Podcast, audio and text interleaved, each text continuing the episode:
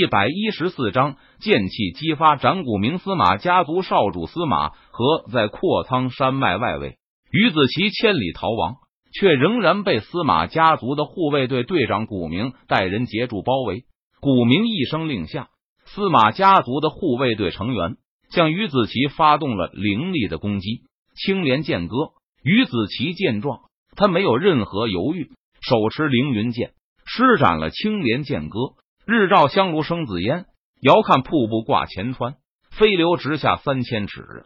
疑是银河落九天。于子奇身形飘渺，他高歌而行，手中凌云剑上下舞动，劈斩出一道道凌厉的剑气，一朵朵青莲在半空中凝聚成形，汇聚成一条青莲长河。朝着司马家族的护卫队成员席卷而去，突施突施突施，血花飞溅。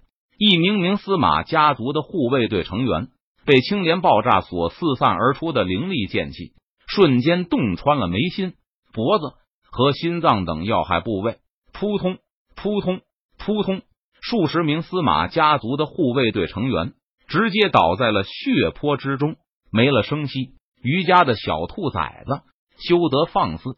古明见状，大声怒斥道：“他亲自出手了，裂地斩！”古明手持一把长刀，劈向于子琪的身上。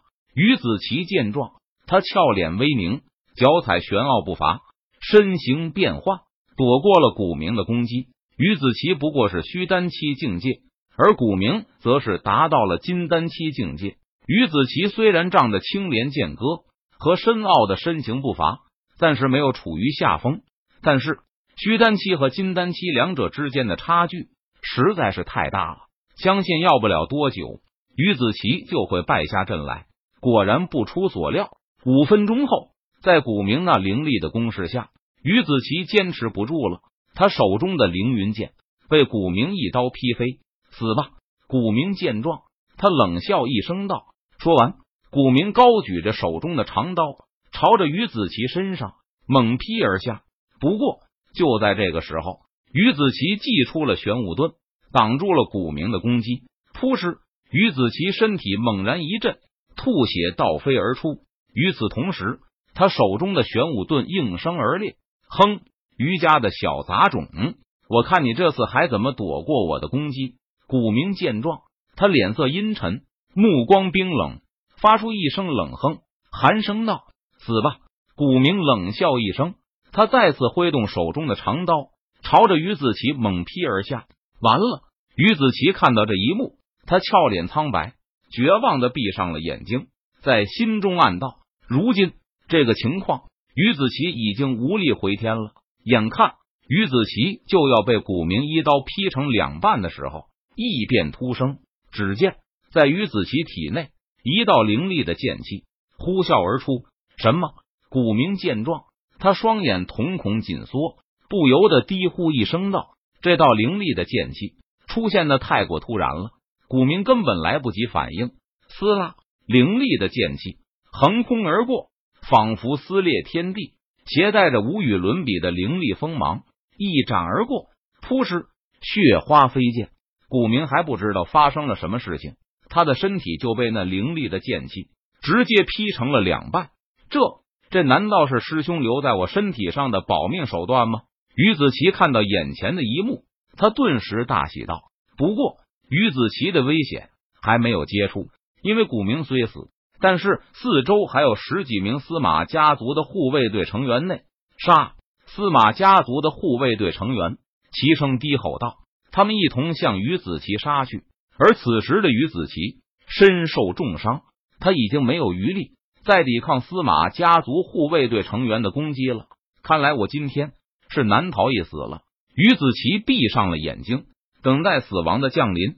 不过就在这个时候，一道白衣身影出现在于子琪的面前。基础剑诀拔剑式，陈宇手持扫把横扫而出，突施突施突施，血花飞溅。